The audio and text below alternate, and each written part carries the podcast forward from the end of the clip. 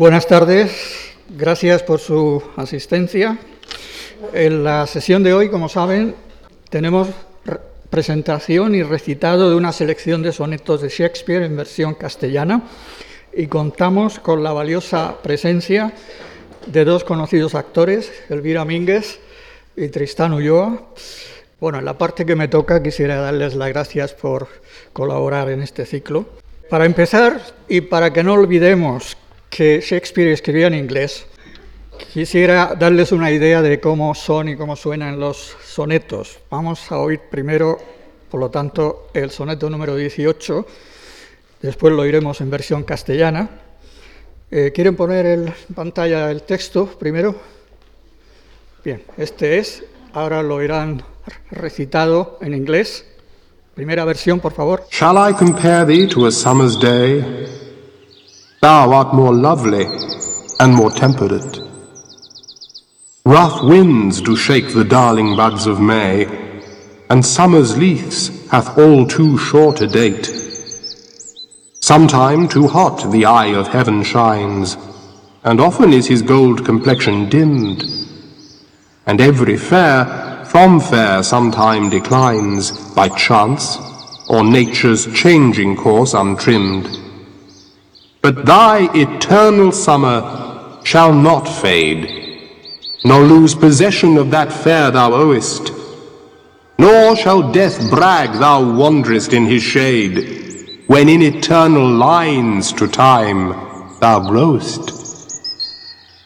So long as men can breathe, or eyes can see, so long lives this, and this gives life to thee.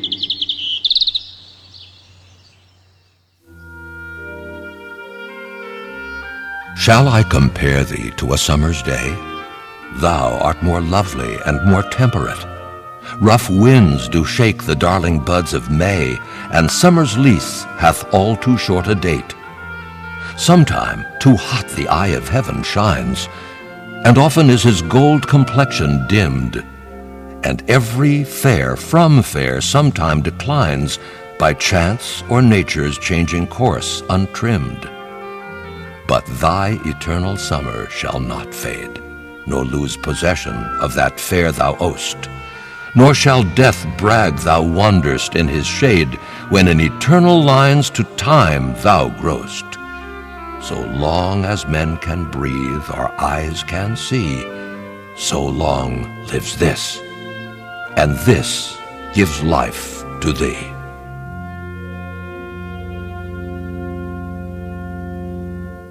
Gracias.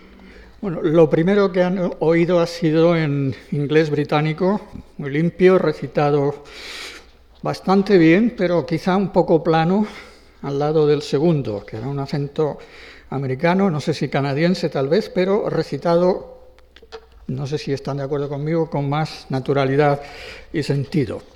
Bien, pasemos ahora al español, pero antes quisiera hacer algunas consideraciones previas. Voy a empezar citando a Borges para ir situando el panorama. Dice Borges en las versiones homéricas, El Quijote, debido a mi ejercicio congénito del español, es un monumento uniforme, sin otras variaciones que las deparadas por el editor, el encuadernador y el cajista. La Odisea, gracias a mi oportuno desconocimiento del griego, es una librería internacional de obras en prosa y verso. Y dice un poco después, el concepto de texto definitivo no corresponde sino a la religión o al cansancio. Podríamos aplicar estas palabras a nuestro caso porque para los hispanohablantes la obra de Shakespeare es exactamente eso, una biblioteca de traducciones en prosa y verso y por lo tanto sus sonetos. Del ciclo completo, en castellano hay unas 15 entre las españolas y las hispanoamericanas. Son menos de las más de 100 al alemán, pero bueno, está bastante bien. Y vamos a oír versiones castellanas en el molde del soneto inglés, con alguna variación en algún caso, pero siempre con en decasílabos rimados. Huelga decir que verter un soneto inglés en el molde de un soneto en español o en otro idioma nunca puede dar por resultado un, calco lingüístico exacto, porque tampoco lo habría logrado Shakespeare si hubiera sido bilingüe y hubiera querido traducirse a sí mismo. Es que traducir sonetos como sonetos es mucho más que rellenar crucigramas o trasladar palabras literalmente, porque no solo hay que saber leer muy bien los originales y saber versificar para reproducirlos, sino también hay que tener mucha imaginación, mucho aliento poético y paciencia, mucha paciencia. Por tanto, no tiene mucho sentido examinar traducciones de sonetos y responder con un inventario de infidelidades, porque ese resultado ya era previsible. Para ese viaje no hacen falta alforjas. Y por eso los traductores de los sonetos de Shakespeare siempre han dicho que ellos no producen traducciones, sino versiones, interpretaciones, recreaciones o transcreaciones. Y hay quien dice incluso que al traducir poesía, una extrema fidelidad significa una infidelidad extrema. En un recitado como este habría sido muy cómodo seleccionar las mejores versiones castellanas, fueran o no de los mejores sonetos de Shakespeare. Eh, no he querido ceder a esa tentación, mi criterio ha sido partir siempre de sonetos originales, los más memorables, los más variados, y espero que las versiones españolas que oiremos les harán justicia. Eh, me he basado sobre todo en las traducciones del argentino Mariano de Bedia, Mariano de Bedia y Mitre, que vivió en la primera mitad del siglo XX, que fue abogado, juez, presidente de la Cámara de Diputados argentina, alcalde de Buenos Aires, y todavía tuvo tiempo para traducir los sonetos. Ahora bien, he creído necesario revisar las elegidas, porque a veces las libertades que hay que tomarse eran quizá excesivas en algunos puntos. Y en otras las discrepancias respecto al original lo eran tanto que he acabado haciendo mi propia versión. Así que ahora al presentar los sonetos que siguen mencionaré al autor o la autora de las versiones, de las versiones y cuando no diga nada es porque estas serán mías.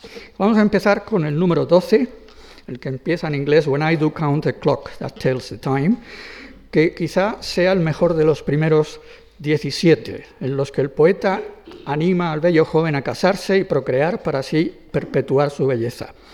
En otros sonetos el poeta acusa al joven de narcisismo, más o menos explícitamente, pero aquí el acento recae sobre los estragos del tiempo que todo lo destruye y cuyo paso inexorable lo van marcando las horas del reloj. Quisiera aquí recordar rápidamente al gran poeta inglés John Keats, que el que escribió Oda a una urna griega en la que afirmó que belleza es verdad y verdad belleza, porque al leer este soneto le llamó la atención que la enumeración de objetos de belleza sometidos al estrago del tiempo, Shakespeare incluyera los árboles, árboles que cuando tenían hojas formaban un dosel para el ganado. Es decir, que además de poseer belleza, los árboles eran benéficos. La versión que van a oír es, como he dicho antes, Mariano de Bedia revisada. Elvira.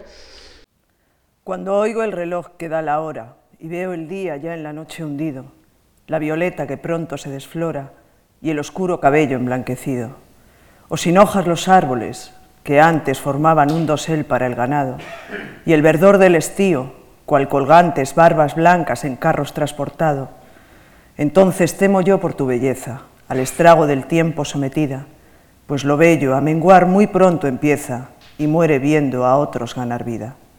Mas la hoz del tiempo no podrá vencerte si lo retas con hijos a tu muerte. Pasamos al número 18, que es el que han oído primero en inglés. Shall I compare it to a summer's day?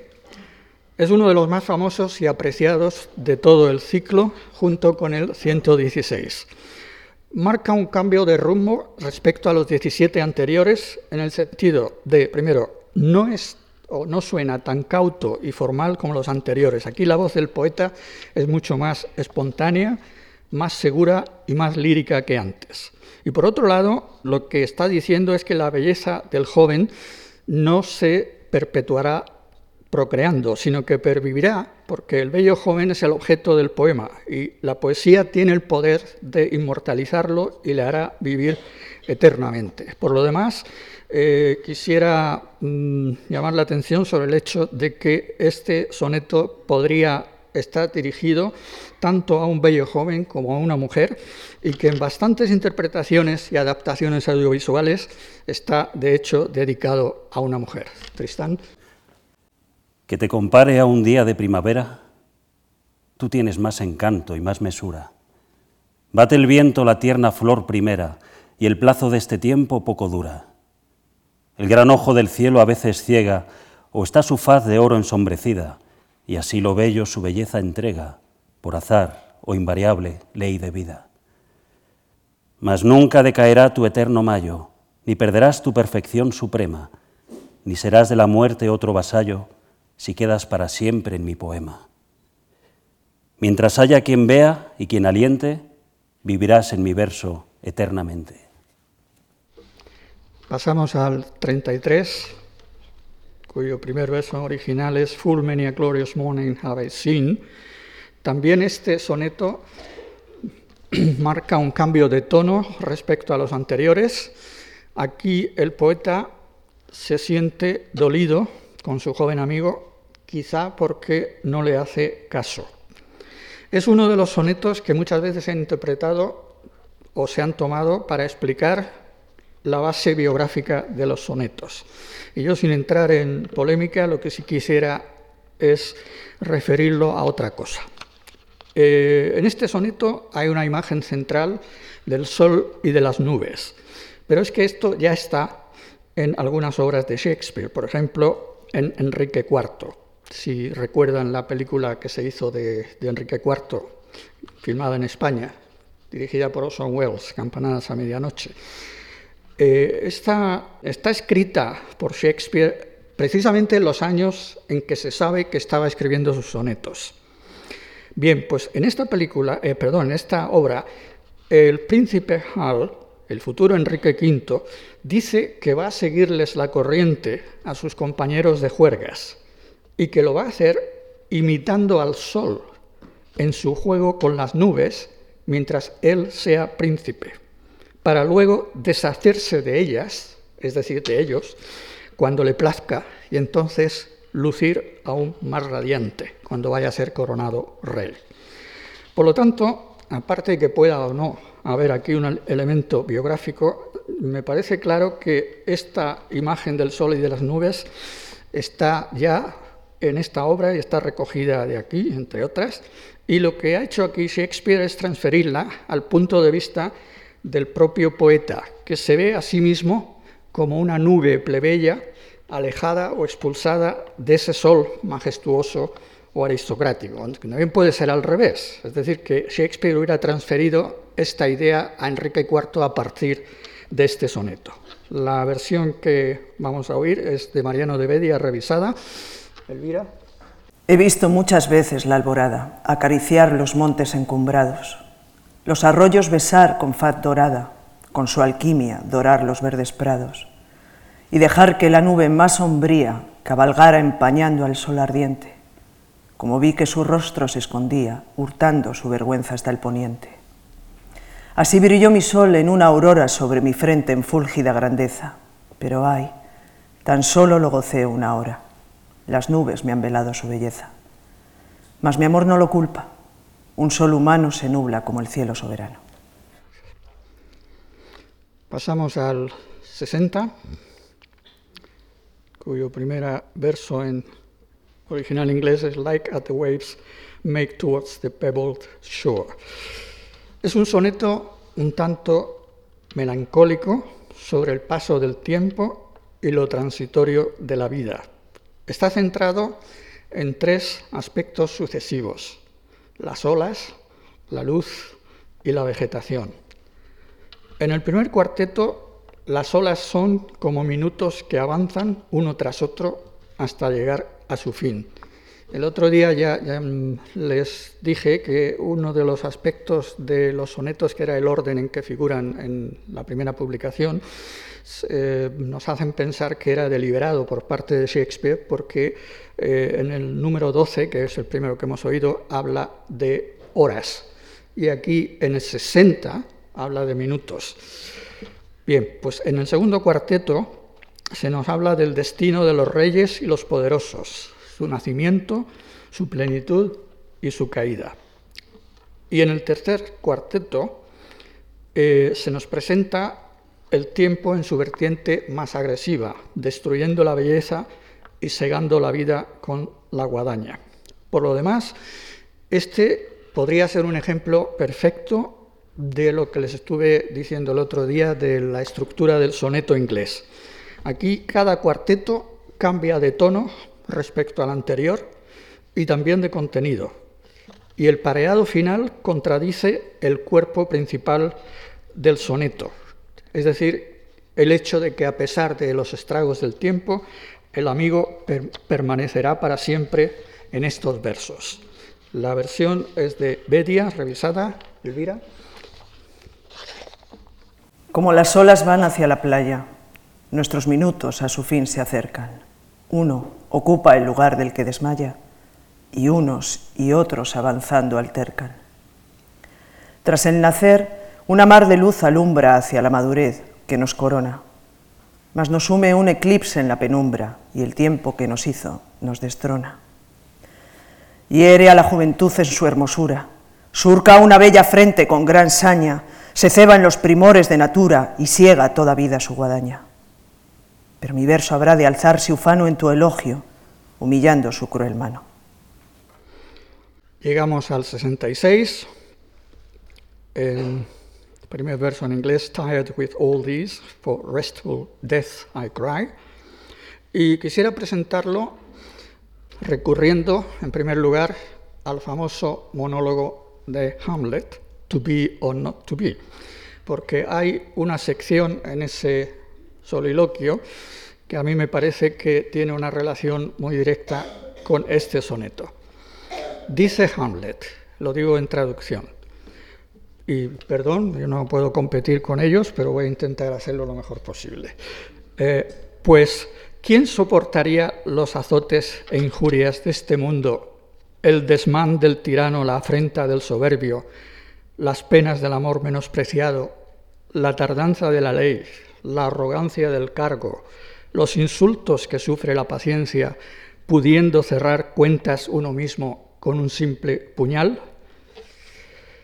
Ante todo esto, Hamlet tantea la posibilidad del suicidio, pero lo descarta porque el temor al más allá, cito, nos hace soportar los males que tememos antes que huir hacia otros que ignoramos.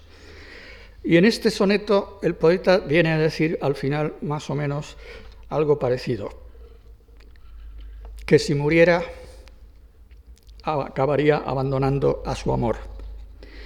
Este tono de melancolía y pesimismo, por lo tanto, se expresa igualmente en este soneto, pero con una, quizá, entre otras, diferencia, un sentimiento especial de hartazgo y de rabia por las muchas injusticias sociales que denuncia. El otro día dije que este soneto era distinto que había tenido mucha repercusión fuera de Inglaterra en el siglo XX y que fuera de Inglaterra en el continente europeo había, se había convertido prácticamente en un poema de denuncia y de protesta. En Alemania formó parte de los movimientos sociales y artísticos que llevaron a la caída del muro de Berlín. Fueron una canción de protesta en países de la antigua Unión Soviética, por ejemplo, en la antigua Yugoslavia de Tito, pero también luego en la nueva Croacia. También es uno de los dos primeros sonetos de Shakespeare traducidos al vascuence. Esto ocurrió en 1954 y lo hizo precisamente Bingen Amézaga, siendo esta una elección significativa para un exiliado político, que era miembro del gobierno vasco durante la Segunda República Española y luego murió en el exilio. Ahora bien, antes de hacernos demasiadas ilusiones, también les quiero decir que este soneto, como tantas cosas de Shakespeare, ha sido mm, adaptado, es muy adaptable a situaciones distintas y a fines políticos incluso opuestos. Eh, estuvo traducido en Rusia por Boris Pasternak con música de Shostakovich y fue precisamente uno de los sonetos de Shakespeare seleccionados y ensalzados por las autoridades culturales soviéticas porque, según ellos, en este soneto Shakespeare profetiza los abusos del capitalismo y las corrupciones del mundo occidental. Tristán. Harto de todo, imploro en paz mi muerte. El mérito a ser pobre destinado, y ostentosa la nada más inerte, y el limpio juramento quebrantado, y el honor arbitrario conferido, y la pura virtud prostituida, y lo recto vilmente escarnecido, y la fuerza por mancos impedida, y el arte amordazado por quien manda, y la memez, maestro del talento, y la lealtad llamada ingenua y blanda, y el justo bien, sujeto al mal violento. Harto de todo, el mundo yo dejara, si muriendo, a mi amor no abandonara. Pasamos al 73, empieza en el original, That time of year thou mayst in me behold. El sentimiento principal de este soneto podría ser el de la autocompasión del poeta por su envejecimiento y también el malestar y el desasosiego que se asocian con la proximidad de la muerte. En los dos primeros cuartetos se expresa lo que el poeta, un hombre ya entrado en años, percibe que está viendo en él su joven amigo. Hojas secas, ramas desnudas, la luz mortecina del ocaso. Y luego en el tercer cuarteto, quizá más que hablar de su muerte inminente, le está hablando al amigo de la muerte metafórica de su juventud y de sus pasiones.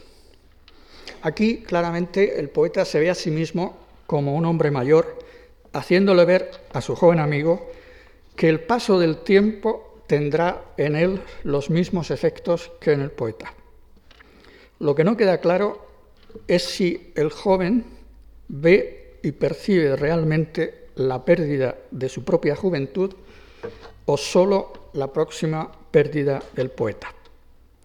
La versión que vamos a oír es de Rafael Pombo, coronado como Poeta Nacional de Colombia en 1905, y esta traducción fue publicada con carácter póstumo en 1917. Eh, no, mm, los cuartetos, los dos primeros cuartetos, no son, como expliqué el otro día, de rima cruzada, y a veces es bastante libre en la reproducción de las imágenes del original, pero la recreación poética de Me parece que es memorable por el modo como expresa el sentido y el tono otoñal y melancólico del original. Tristán. Ves en mí el tiempo en que unas mustias hojas cuelgan de pobres ramas tiritantes, coros ya en ruina y sin cantor, donde antes concertaron las aves sus congojas. Ves en mí el triste albor que del profundo exhala el sol su póstumo destello, cuando empuñando de la muerte el sello, la negra noche paraliza el mundo. Ves en mí el fuego pálido que yace sobre mi juventud hecha ceniza, que ansía morir al sol en donde nace, al amado calor de su nodriza. Y esto que hoy ves te apiada más del hombre, que en breve es solo una memoria, un nombre. Pasamos al 94, They that have power to hurt and will do none. Del que dije el otro día que era un soneto extraño, en el sentido de que no está claro si se dirige o concierne a un hombre o a una mujer, Tampoco parece que sea un soneto de amor. Y quisiera, una vez más, empezar la presentación basándome en unas palabras de Hamlet a su amigo Horacio, que creo que guardan una relación eh, evidente con al menos el principio de este soneto.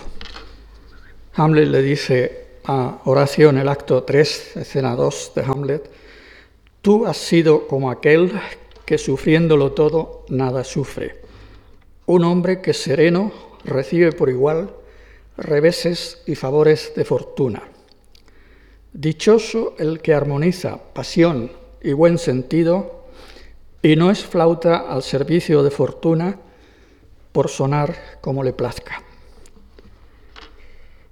En el soneto que vamos a oír ahora, 94, también se elogia a quienes tienen temple y sangre fría y saben encajar los reveses y favores de fortuna, pero también que tienen un gran dominio de sí mismo y lo demuestran no haciendo daño, pudiendo hacerlo, no haciendo lo que aparentan hacer y además saben mover a otros manteniéndose inmóviles. Estos han heredado los favores del cielo, son señores de su rostro y los demás solo son sirvientes de sus dones. El elogio que se hace en este soneto está expresado en un tono más bien impersonal y sentencioso, en una voz de autoridad moral. Ahora bien, en el tercer cuarteto, el contenido y el tono cambian o parecen cambiar. Ahora se habla de la flor o de una flor estival que le es grata al verano, aunque solo viva para sí. Y si esa flor es víctima de una plaga, al final la hierba más humilde la supera. Pero entonces nos preguntamos, bueno, ¿qué relación hay entre lo dicho en los cuartetos anteriores y lo que se afirma ahora? Bien, pues si esto parece misterioso, lo es todavía más el pareado final con que concluye el soneto. Porque lo que viene a decir es que con su acción, lo más grato de esta vida o las personas más gratas, al final se corrompen igual que esa flor de verano. Y entonces el lirio más fragante olerá peor que esas humildes hierbas. Eh, este soneto, que no parece dirigido a nadie en particular, si lo tuviéramos que, el sentido o la interpretación, tuviéramos que darle una interpretación breve, podría ser la siguiente. Los hombres mejores son como flores hermosas expuestas a las plagas. Si se corrompen y pierden su excelencia, acaban siendo los peores. Por eso se ha dicho a veces que este soneto sintetiza el problema de Angelo, el virtuoso incorruptible de medida por medida. Esta obra de Shakespeare en la cual Angelo acaba siendo el más corrupto y uno de los personajes más perversos de Shakespeare. Elvira.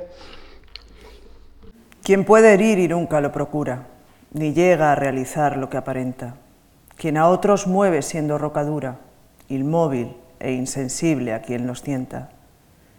Los favores del cielo ha heredado, con ahorro administra bendiciones y es señor de su rostro y de su estado. Los demás son sirvientes de sus dones.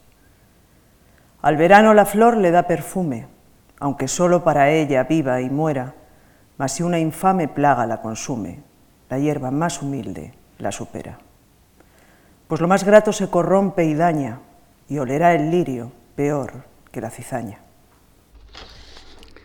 El otro día les dije que los sonetos de Shakespeare habían inspirado muchas adaptaciones de todo tipo, visuales, musicales e ilustraciones de todo tipo. Sobre este soneto me gustaría que vieran una del dibujante israelí de origen belga Michel Chiska. ¿Podemos verla? Recuerden los elementos de los que hemos estado hablando. El lirio, que acaba oliendo peor que la cizaña, y ahí el poeta, que tiene que ponerse algo para no oler y quedar fuera de combate por el mal olor. Este es una de las más famosas ilustraciones de Michel Giscard, eh, que normalmente utiliza siempre la versión que elige en un tono, con un planteamiento bastante humorístico o alegre. Pasamos al 106, que comienza When in the Chronicle of Wasted Time. En este soneto el poeta mira al pasado, a las antiguas crónicas, en las que se alababa con elocuencia a las damas y a los seres más bellos. Entonces se da cuenta de que esas descripciones antiguas ya contenían la belleza de su amigo. Por tanto, todos esos elogios eran profecías de su belleza y de su excelencia. Se ha observado, y creo que con razón, que la clave de este soneto está en lo que se llama la tipología teológica, es decir, la doctrina según la cual todo lo que pertenece a las creencias cristianas ya está prefigurado en el Antiguo Testamento. Hechos, acciones y personajes. Por lo tanto, los antiguos cronistas actuaban como profetas bíblicos respecto al bello joven amigo del poeta. También creo que con razón se ha dicho que este soneto viene a decir, más o menos paradójicamente, yo no sé escribir poesía. Es decir, tal es la excelencia de su amigo que el poeta no tiene palabras para alabarlo. Y más en general, en la época del poeta se ha perdido la elocuencia que antiguamente permitía elogiar tan brillantemente a los más bellos seres. La versión que vamos a oír es de Mariano de Bedia, revisada. Elvira.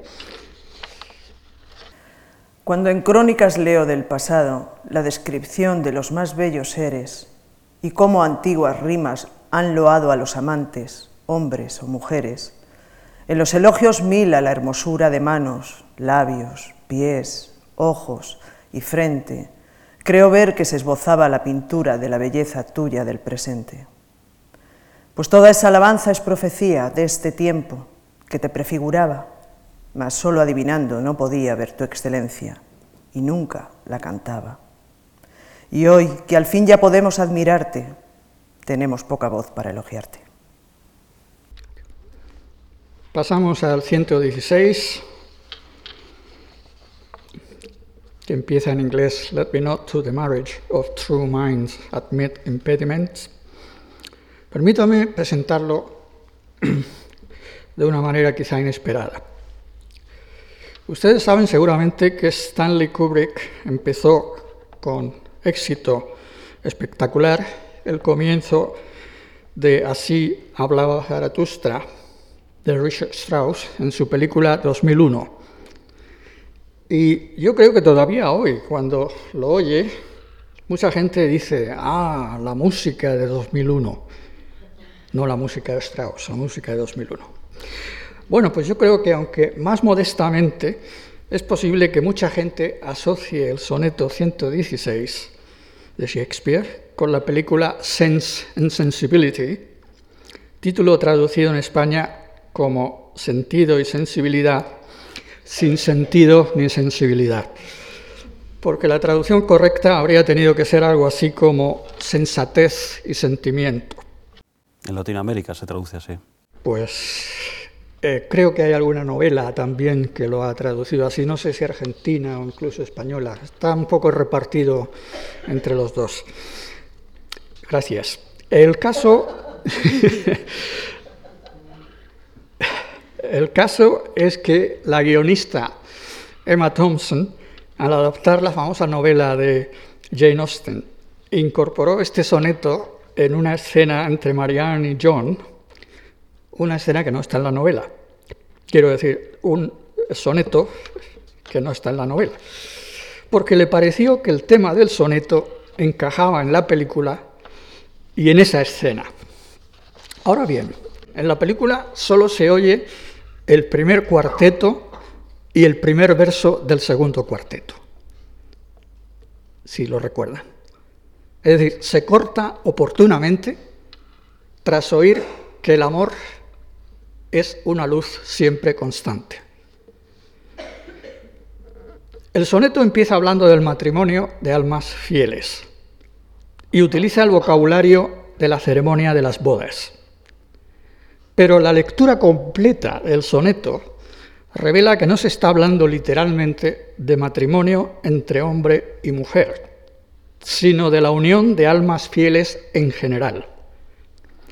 Por un lado, se utiliza un vocabulario muy sencillo y unas imágenes muy claras y expresivas, pero también hay en este soneto una retórica muy compleja con un debate implícito, en el que entran en juego la definición negativa y afirmativa del amor, como si estuvieran diciendo, el amor no es eso ni eso, sino esto y esto. Y aún más fuerza cobra en el doble énfasis que lo va llevando hacia el final. El amor constante y verdadero permanece inalterable hasta el día del juicio. 2. Lo que digo es tan cierto que si se me demuestra que estoy equivocado, retiraré todo lo que he escrito sobre amor y fidelidad. En el contexto de este grupo de sonetos, al que pertenece el 116, el amor estaría referido a la relación entre el poeta y su joven amigo, almas fieles. Por lo tanto, hay quien ha querido ver aquí la expresión de una unión ideal platónica. Otros, en cambio, han visto una relación homosexual que podría trasladarse al propio Shakespeare, pero eso es otra historia. Y vamos con el soneto en traducción de Mariano de Bedia revisada, Tristán. No admita impedimentos yo al enlace de almas fieles. Amor no hay verdadero, si cambia cuando un cambio ve que nace o viaja a la manera del viajero. No. El amor es la luz siempre constante que en medio de borrascas aún fulgura. Es la estrella de todo barco errante, cuyo influjo se ignora, no su altura. No es juguete del tiempo, aun cuando hiera los rostros son rosados su guadaña. El correr de las horas no lo altera, y hasta el día del juicio lo acompaña. Si esto en mi contra fuera error probado, ni yo he escrito jamás, ni nadie ha amado. Bueno, pues pasamos al grupo de la llamada Dama Morena. El grupo que comienza con el 127. Y vamos a oír el 129 que en inglés empieza en su primer verso, The expense of spirit in a waste of shame. Llama la atención este soneto porque aborda la sexualidad en una faceta y en un tono no oído hasta ahora. Quizá oyéndolo o leyéndolo, alguno de ustedes recuerde un famoso soneto de Lope de Vega, que empieza desmayarse, atreverse, estar furioso y termina, esto es amor, quien lo probó lo sabe. En el soneto de Lope de Vega, la acumulación febril de adjetivos y verbos sobre el desasosiego del amor nos permite o nos induce a compararlo con este 129 de Shakespeare. Pero es que el de Shakespeare es mucho más explícito y desgarrado, porque no dice, esto es amor, quien lo probó lo sabe, sino, esto es lujuria, y quien la probó sabe que lleva a un infierno que nadie sabe evitar. No se expresa aquí únicamente repulsión sexual, sino una masculinidad perturbada o desestabilizada. Ahora bien, antes de imputarle al poeta, menos a Shakespeare, un, pesimismo sexual extremo, quisiera recordar que en su obra, y una vez más me refiero a su obra dramática, hay de todo. Hay personajes como Otelo o leontes cuyos celos les hacen abominar del sexo. Hay un poema narrativo, como La violación de Lucrecia, en la que la violación lleva al suicidio. Pero también lo contrario, en Antonio y Cleopatra, o en su poema erótico Venus y Adonis. Hecha esta consideración, me parece importante señalar que este soneto, a pesar de todo lo que estoy diciendo, figura entre otros dos de tono mucho más ligero. Con lo cual, me gustaría quitarle hierro a ese supuesto pesimismo sexual del poeta que muchos transfieren al propio Shakespeare, por lo tanto, a dudar de su elemento biográfico. Máxime, teniendo en cuenta que hay otros sonetos contemporáneos sobre el mismo tema en la poesía isabelina. Otros como los de Philip Sidney, Thomas Watson y Thomas Lodge. Elvira. La lujuria en acción es energía que en yermo de vergüenza se malgasta y antes del acto es cruel, perjura, impía, ruda, salvaje, criminal, nefasta. Ya gozada la miran con mal gesto, sin juicio es acosada, y tras la entrega, sin juicio odiada, como cebo puesto para sí enloquecer a quien es ciega. Seguida y poseída una locura antes, después y siempre en tal empeño.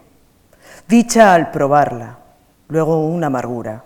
Si empieza en gozo, al fin es un mal sueño. Lo sabe el mundo, aunque evitar no sabe tanto cielo en este infierno acabe.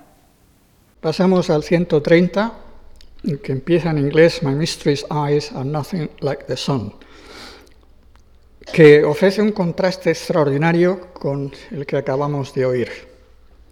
Y es uno de los sonetos más originales e ingeniosos de todo el ciclo, porque en él el poeta se, se opone al tono y contenido de las series isabelinas de inspiración petrarquista, especialmente a los poetas, perdón, a los poemas que llevan al delirio la alabanza de la amada. Voy a ilustrar esto que estoy diciendo con un poema de Thomas Watson, poeta isabelino. Es un poema bastante más largo que un soneto. Voy a reducir su extensión porque para lo que quiero decir me basta con los primeros versos, y traducido eh, empezaría así. Les quiero llamar la atención sobre algo que les voy a pedir un poco de memoria para lo que viene después, tanto el recitado como lo que vamos a ver en pantalla. Y es que se hace en este mm, eh, poema, este tipo de poema, una enumeración de las virtudes y las prendas físicas de la amada desde la cabeza hasta los pies. ¿Mm? Dice este poema de Thomas Watson, Oíd los que queráis oír a qué santa sirvo yo. Sus rubios cabellos exceden al oro batido, sus radiantes ojos merecen un lugar en el cielo. Su alta y bella frente es de un molde primoroso. Sus palabras son música de argénteo sonido. Su ingenio es tan agudo que no tiene igual. Cada, perdón, cada ceja le cuelga como iris en los cielos. Sus labios son más rojos que la piedra de coral, etcétera, etcétera, etcétera. Pues bien, imagínense que Shakespeare acaba de leer este poema y es como si Ah, recién leído hubiera dicho, vamos, anda. Y entonces hubiera dicho, le voy a contestar a este poema con otro, diciendo más o menos esto, que es el mensaje de este soneto. Mira, poeta, yo no sé tu amada, pero la mía no es así. La mía es una mujer normal y no necesita falsas comparaciones que deformen su encanto. Este soneto, por lo tanto, es una parodia de los sonetos petrarquistas y se vale de todas sus imágenes y metáforas convencionales para volverse contra ellas. Comparte dos aspectos con el 66 que hemos oído antes, harto de todo, ¿recuerdan? En dos, eh, primero, en los tres primeros cuartetos recuerden que el argumento funciona por acumulación hasta llegar al pareado final. Y comparte también con este soneto el hecho de haber sido seleccionado por las autoridades culturales soviéticas por expresar, cito, una crítica realista y proletaria del culto decadente y aristocrático del amor que propugna el petrarquismo. Tristán. No son soles los ojos de mi amada. Coral no son sus labios, ni tan bellos. De nieve no es su piel, que es sombreada, y son hebras de alambre sus cabellos. La rosa de Damasco, blanca y roja, he visto que en su cara nunca luce, y no es grato el aliento que ella arroja, como lo es un aroma que seduce. Me gusta oír su voz y, aunque es graciosa, la música me suena más a cielo. No he visto los andares de una diosa, mi amor, cuando camina, pisa el suelo. Mas juro que tal gracia hay en mi amada, que con símiles queda falseada. Pasamos al 143, que empieza en inglés low as a careful housewife runs to catch. En este soneto se expresa muy bien el triángulo amoroso de poeta, amada y amigo, que se hace explícito a lo largo del soneto con un símil rural muy curioso. Aquí el poeta es el niño al que una dama de casa campesina, la amada, deja en el suelo para perseguir a un pollo que se le escapa el amigo. No hace falta decir que estoy usando pollo no en el sentido coloquial como sinónimo castellano de hombre joven, ¿eh? por favor. No tiene nada que ver esto con un soneto petrarquista. El mensaje del poeta a su amada viene a ser este, más o menos. Deja de correr tras, el otro, vuelve con el niño al que has dejado y tendrás el amor que necesitas tanto, el tono del soneto es festivo. La versión, publicada en 1922, es de Carmela Eulate, escritora puertorriqueña, que pasó bastantes años de su vida en España y murió en Barcelona en 1961. Y como ocurre con la del 73, que oímos antes, del colombiano Rafael Pombo, tampoco se atiene al orden de las rimas, o sea, no utiliza rimas cruzadas, típicas del soneto inglés en los dos primeros cuartetos. Y a veces es un poco libre, pero como el otro soneto, la otra versión que oímos antes, creo que es una recreación que reproduce con gracia el tono del original. Tristán. Como un ama de casa cuidadosa que, al notar que se escapa un polluelo, al hijo pequeñín deja en el suelo y en pos del animal va presurosa, Corre tras ella el niño con ansiosa inquietud, implorándola en su anhelo. Mas ella no lo atiende y sigue el vuelo del animal que con ardor acosa. Así corres, mujer, tras quien se aleja, mientras yo con amores te persigo. Escucha, niño soy, oye mi queja y que sea de madre tu castigo. Si logras ver colmado tu embeleso, ven y seca mi llanto con un beso. Vamos a ver ahora una ilustración que hizo este belga israelí del que he hablado antes, ya han visto uno.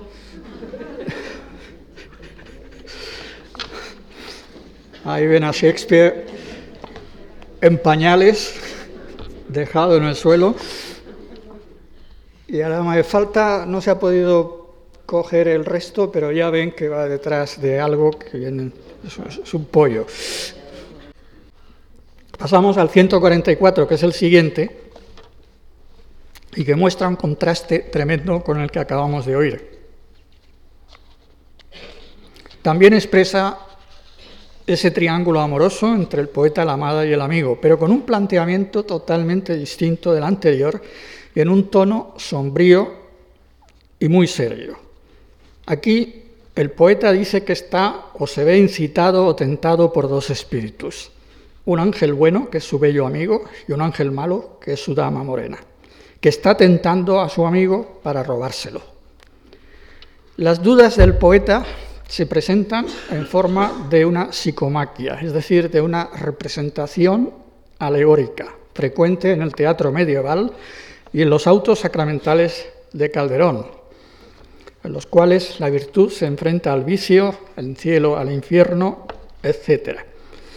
En la poesía isabelina hay un soneto de Michael Drayton muy parecido a este, pero eh, Shakespeare lo hace bastante distinto de la tradición dramática medieval y de este otro soneto, en el sentido de que aquí el ángel bueno y el malo al final se van juntos, unidos en su deseo sexual y dejando plantado al poeta, que se queda perplejo y no sabe si volverá con él su amigo y cómo volverá.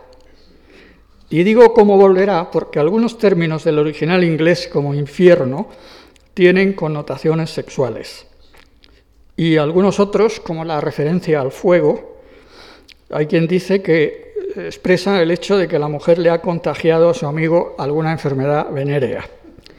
Pero bueno, bastante sexualidad hay ya en Shakespeare como para empeñarse en buscarle a una todavía más. Vamos a escucharlo, Tristán. Dos amores me incitan sin reposo, espíritus de gozo y amargura. El ángel bueno, un hombre bien hermoso, el malo, una mujer de tez oscura. Por verme en un infierno, la maligna quiere apartar al ángel de mi lado y endiablar a mi santo en forma indigna, tentando su pudor con desenfado. Que se ha vuelto demonio mi ángel bueno, lo sospecho, mas no soy adivino. Amigos ambos, yo a los dos ajeno, con ella y en sus llamas le imagino. Mas quedaré en la duda y sin sosiego hasta que ella eche al ángel de su fuego. Vamos a terminar con dos sonetos que no están dentro del ciclo de los 154, porque como ya les dije el otro día, y creo haberlo dicho hoy también, eh, Shakespeare en sus dramas también incorporó algunos sonetos. Mm, también Enrique V, en Trabajos de Amor Perdidos, que es la obra que se conoce con este título, aunque mi colaborador Alfredo Michel lo ha traducido por Afanes de Amor en Vano, que me parece un título más preciso y más sugerente. Nosotros vamos a oír, primero de todo, un soneto que está en la comedia Todo bien si acaba bien, y luego en, Romeo y Julieta. En Todo bien si acaba bien, el joven conde del Rosellón se ve obligado a casarse con Elena, una plebeya, a la que repudia y deja plantada. Ella, sin embargo, la adora y sale en su busca, tratando de ganarse su amor. Más adelante, ella le manda una carta a la condesa madre, escrita en forma de soneto. Elvira. A Santiago me voy de peregrina.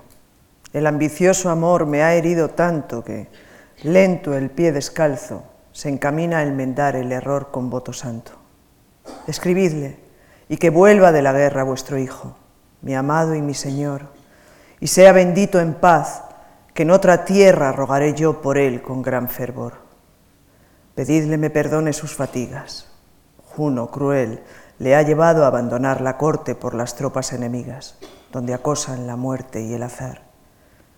No soy para Él, ni Él para la muerte. A ella me entrego porque Él se liberte. Y terminamos con Romeo y Julieta. En Romeo y Julieta hay tres sonetos. Y el más famoso de ellos está utilizado para escenificar el primer encuentro de los jóvenes amantes. De hecho, es un soneto dialogado iniciado por Romeo en el primer cuarteto, respondido por Julieta en el segundo, y el resto en alternancia de los dos.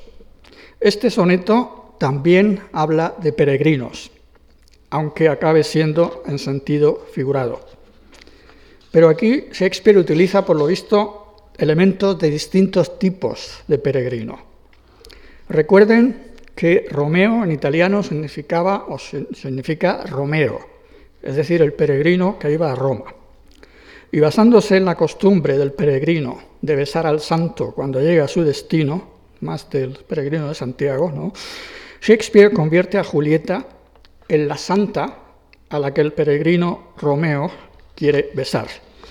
Y además incorpora implícitamente al peregrino a Tierra Santa al hablar de palmero, es decir, el que llevaba palmas, y hacer que la palabra palma coincida con las palmas de la mano de las manos de los jóvenes amantes. Tristán y Elvira. Si con mi mano indigna he profanado tu santa efigie, solo peco en eso. Mi boca, peregrino avergonzado, suavizará el contacto con un beso. Buen peregrino, no reproches tanto a tu mano un fervor tan verdadero. Si juntan manos peregrino y santo, palma con palma, es beso de palmero. ¿Ni santos ni palmeros tienen boca? Sí, peregrino, para la oración. Entonces, santa, mi oración te invoca. Suplico un beso por mi salvación. Los santos están quietos cuando acceden. Pues quieta, y tomaré lo que conceden.